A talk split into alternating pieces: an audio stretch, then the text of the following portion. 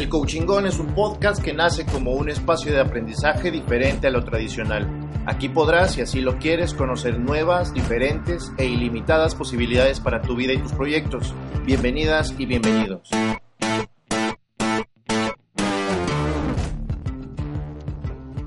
Hola, ¿qué tal? Bienvenidos a un nuevo episodio de el podcast del Coachingón. Mi nombre es Ricardo Gómez y les doy la más cordial bienvenida a este tercer episodio. Antes de comenzar con eh, lo que quiero tocar el día de hoy, el tema que quiero tocar el día de hoy, quiero comentarles algo que estaba pensando entre semana, que lo reboté con algunas personas y me parece interesante compartirlo, que es el hecho de sentirnos, bueno, no sentirnos, de yo sentirme irrelevante.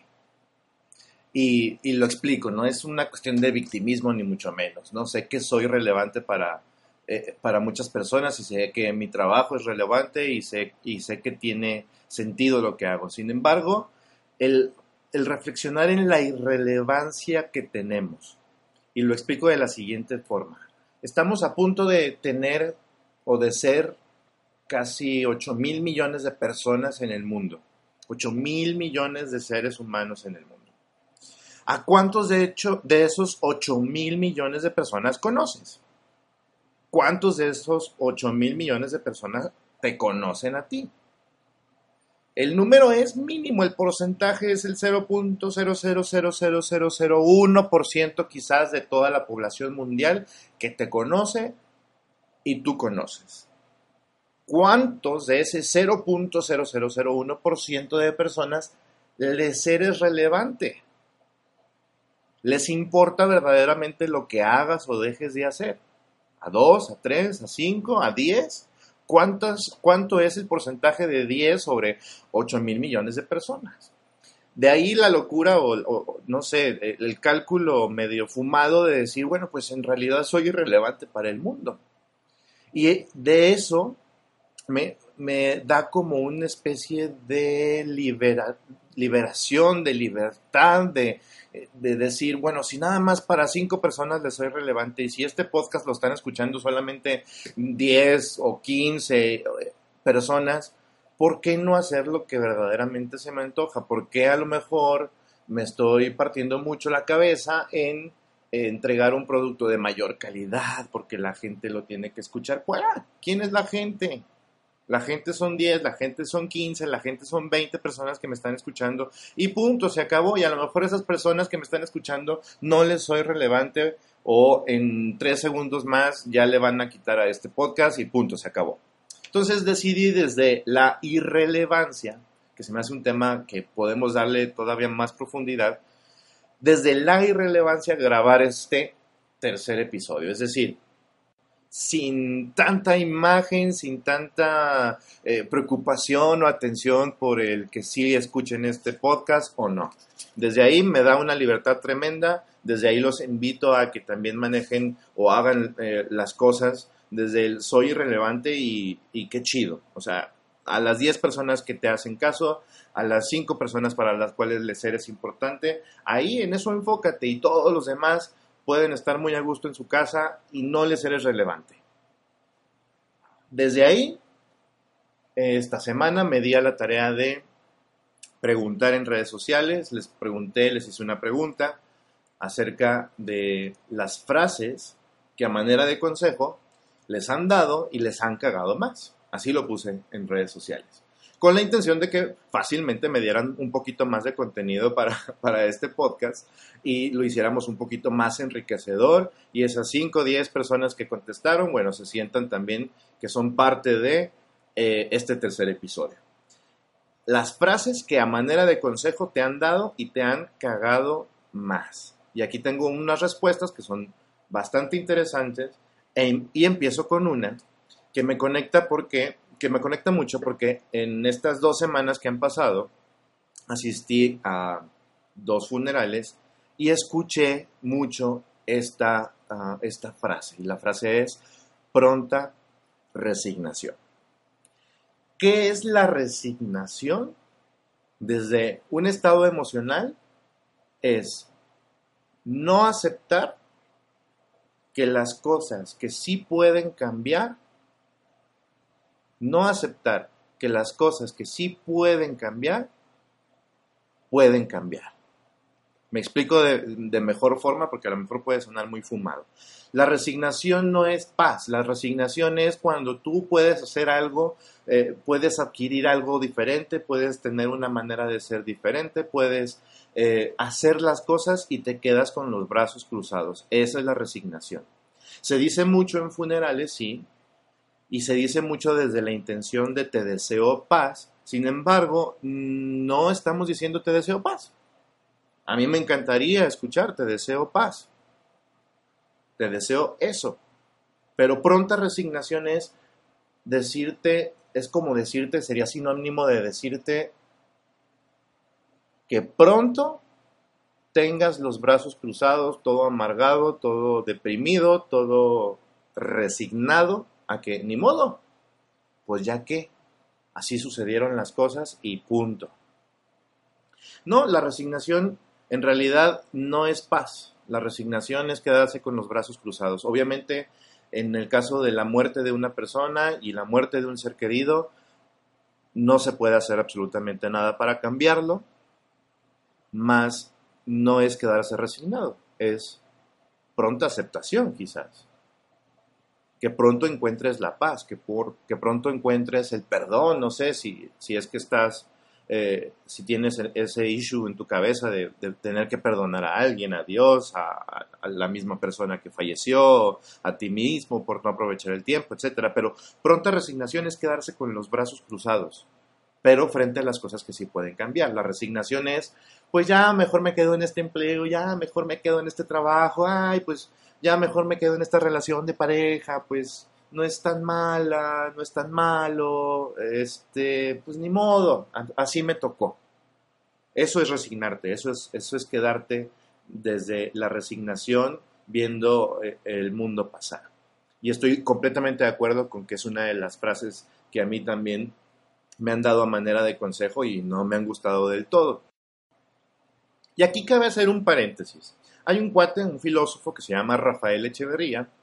Él es uno eh, de las personas que empieza con una corriente llamada ontología del lenguaje, con una manera de observar el mundo desde, desde una filosofía distinta.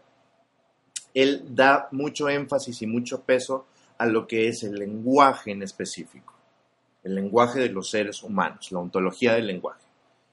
Y él dice en, uno, en, su libro, que así se llama, Ontología del lenguaje, que el, lenguaje, nuestra palabra, no solamente nos funciona a los seres humanos para describir las cosas. Es decir, yo puedo describir la silla en la que estoy sentado, yo puedo, yo le puedo llamar silla como tal, la estoy describiendo, yo puedo describir qué día es hoy, yo puedo describir cuál es mi género, yo puedo describir qué tengo enfrente en cuestión de, eh, de objetos, yo puedo describir muchas cosas y en realidad estoy utilizando la palabra simplemente para señalar aquellas cosas que ya existen, más nada más, no estoy creando nada. Y él nos dice en su libro que nuestro lenguaje no nada más sirve para describir las cosas, sino también para crearlas, para generarlas. Nuestro lenguaje también crea una realidad, no nada más la describe. Yo puedo decir, traigo una camisa roja, no estoy generando absolutamente nada, pero yo le puedo decir a una persona, te amo, o le puedo decir a una persona, te odio, y muy seguramente generaré una realidad distinta.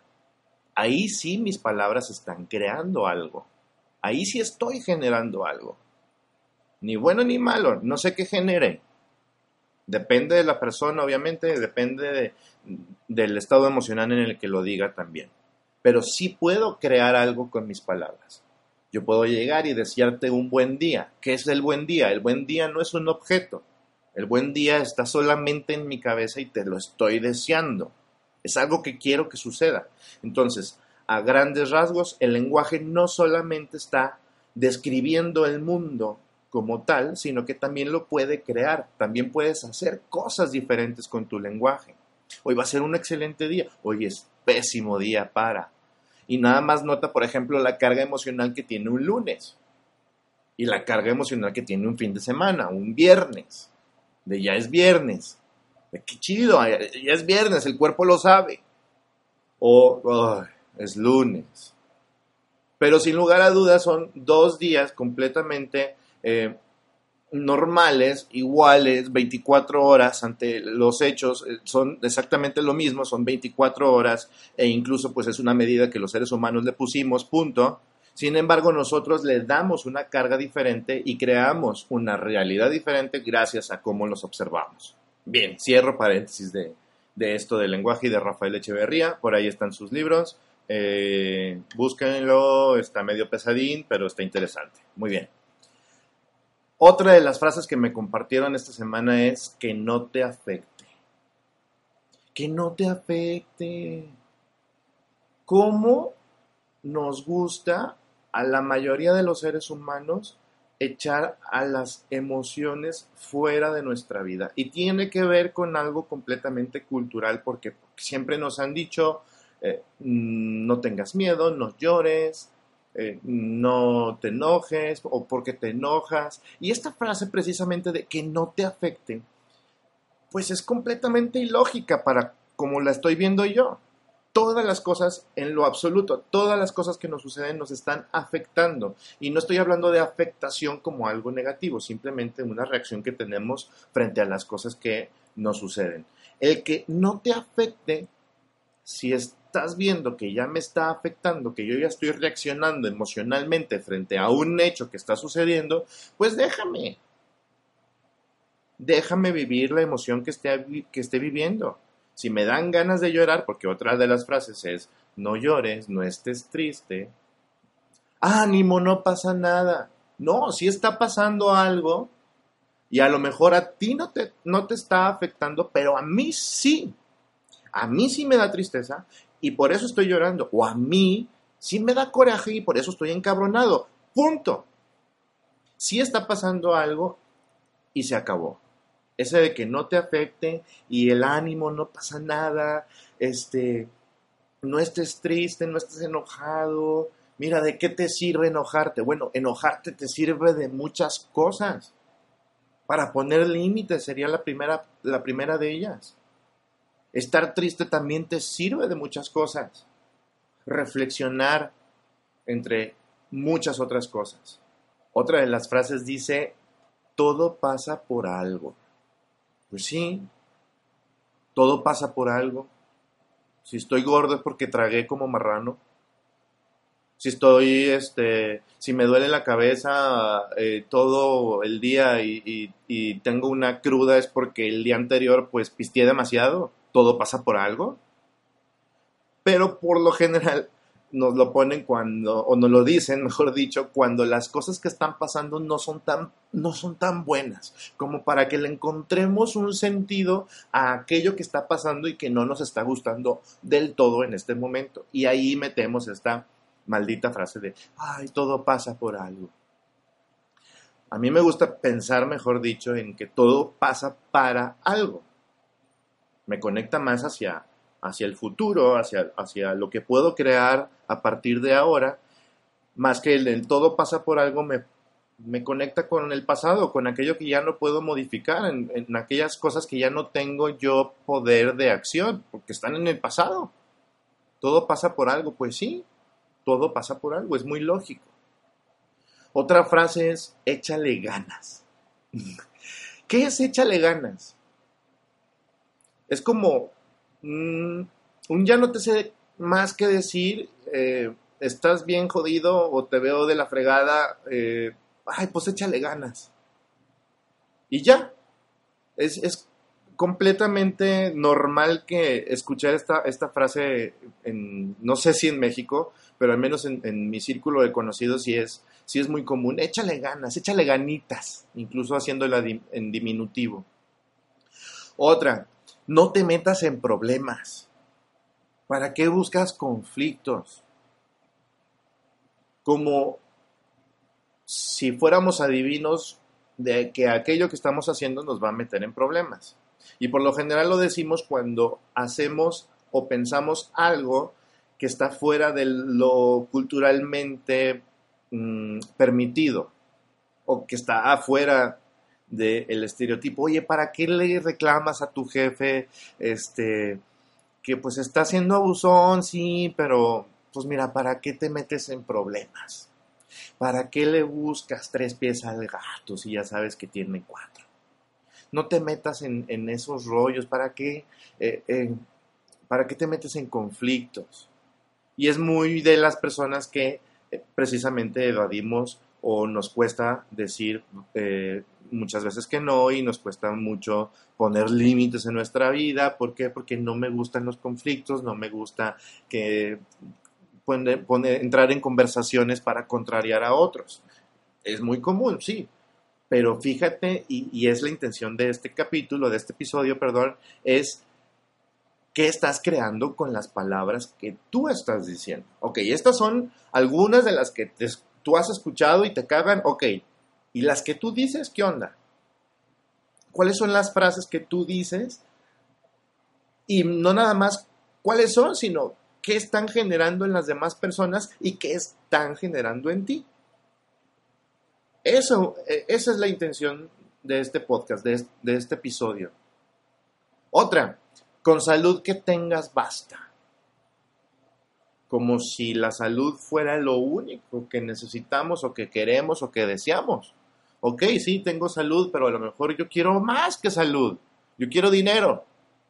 Yo quiero eh, una casa inmensa. Eh, yo quiero a mi familia unida. Eh, yo quiero un trabajo de poca madre. Yo quiero viajar por el mundo. Yo quiero este, subirme a un transatlántico. Yo quiero visitar diferentes países esto de con salud que tengas basta, pues se queda muy corto para mí.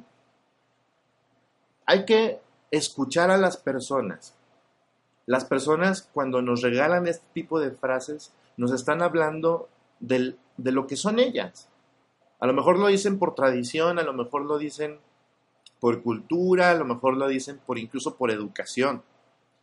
Sin embargo, las palabras que nos están dando, que nos están regalando, nosotros pues tenemos toda la posibilidad y el poder en nuestras manos de que nos afecten o no nos afecten. Si estas frases te cagan, pues la responsabilidad no está en quien la dijo, la responsabilidad ya queda en ti. Te las regalan, te las ponen sobre la mesa, pero tú las tomas. Así de sencillo. No está padre, ok, entiendo, te puede enojar o te puede molestar o te puede, puedes no sentirte a gusto eh, con tal o cual frase, sin embargo, pues ya es tu responsabilidad eh, lo que hagas con ellas. Las palabras entonces no son ni buenas ni malas, nosotros les damos o las cargamos del sentido que queremos. Y mi intención es que te escuches. ¿Qué palabras te dices? a ti mismo, a ti misma. Cuando la cagas, ¿qué te dices? Cuando no tienes éxito, ¿qué te dices? Cuando las cosas no te están saliendo tan bien, ¿qué es lo que te dices? ¿Eres tu peor verdugo? ¿Eres tu eh, porrista y máximo animador? ¿Eres neutral contigo? ¿Fluyes con la situación y simplemente pues dejas que las cosas sigan sucediendo? qué palabras te dices a ti mismo, a ti misma, cuando las cosas no están saliendo bien. Y cuando las cosas están saliendo muy bien desde tu perspectiva, también, ¿cómo te hablas? ¿Qué es lo que te dices? A lo mejor te estás diciendo, oye, sí, te están saliendo bien las cosas, pues algo malo debe de venir enseguida, yo creo. O a lo mejor, ay, qué padre, están saliéndome muy bien las cosas. No siempre va a ser así. O están saliéndome bien las cosas, qué padre. Ah, pero podría ser mejor. ¿Qué es lo que te dices? Seamos conscientes de cómo somos con nosotros mismos en nuestras conversaciones. ¿Qué tipo de conversaciones internas tenemos? ¿Cuál es el lenguaje que nos estamos regalando? ¿Y qué es lo que está generando en nosotros? ¿Cuáles son las emociones a las que nos lleva y con las cuales nos conecta las palabras que nos decimos? Ok, estas frases que hablamos en este episodio son frases muy comunes que las hemos escuchado en muchas ocasiones, sin embargo, ¿cuáles son las frases más comunes que te dices a ti? Te invito a que hagas conciencia y te escuches, que te hagas cargo de lo que tú estás creando en ti mismo. ¿Cuál realidad es la que creas? ¿Cuál es la realidad interna que te estás creando a base de lo que te estás diciendo continuamente? Y desde ahí, ¿qué realidad también estás creando en las demás personas? En tu pareja, en tu familia, tus amigos, con tus compañeros de trabajo, con tu lenguaje, ¿qué les estás creando? ¿Qué les estarás creando? No eres responsable de lo que ellos entiendan de lo que dicen, dices tú. Pero ¿qué generarás? Cuando te preguntan algo, ¿cómo respondes tú? ¿Qué será lo que generas? Cuando llegas a un espacio donde está un grupo de personas, ¿cómo saludas? ¿Qué es lo que dices? ¿Qué generará lo que dices? Esa es la intención que tengo fácilmente en este podcast, en este podcast, que nos hagamos cargo de lo que creamos con nuestras palabras, tanto para nosotros como para las demás personas. Y punto. Y como soy irrelevante, pues me vale que ya llevo 21 minutos hablando o algo así. Y la única frase o la única intención de este episodio es que te hagas cargo de lo que creas con tus palabras. Nos vemos en la siguiente.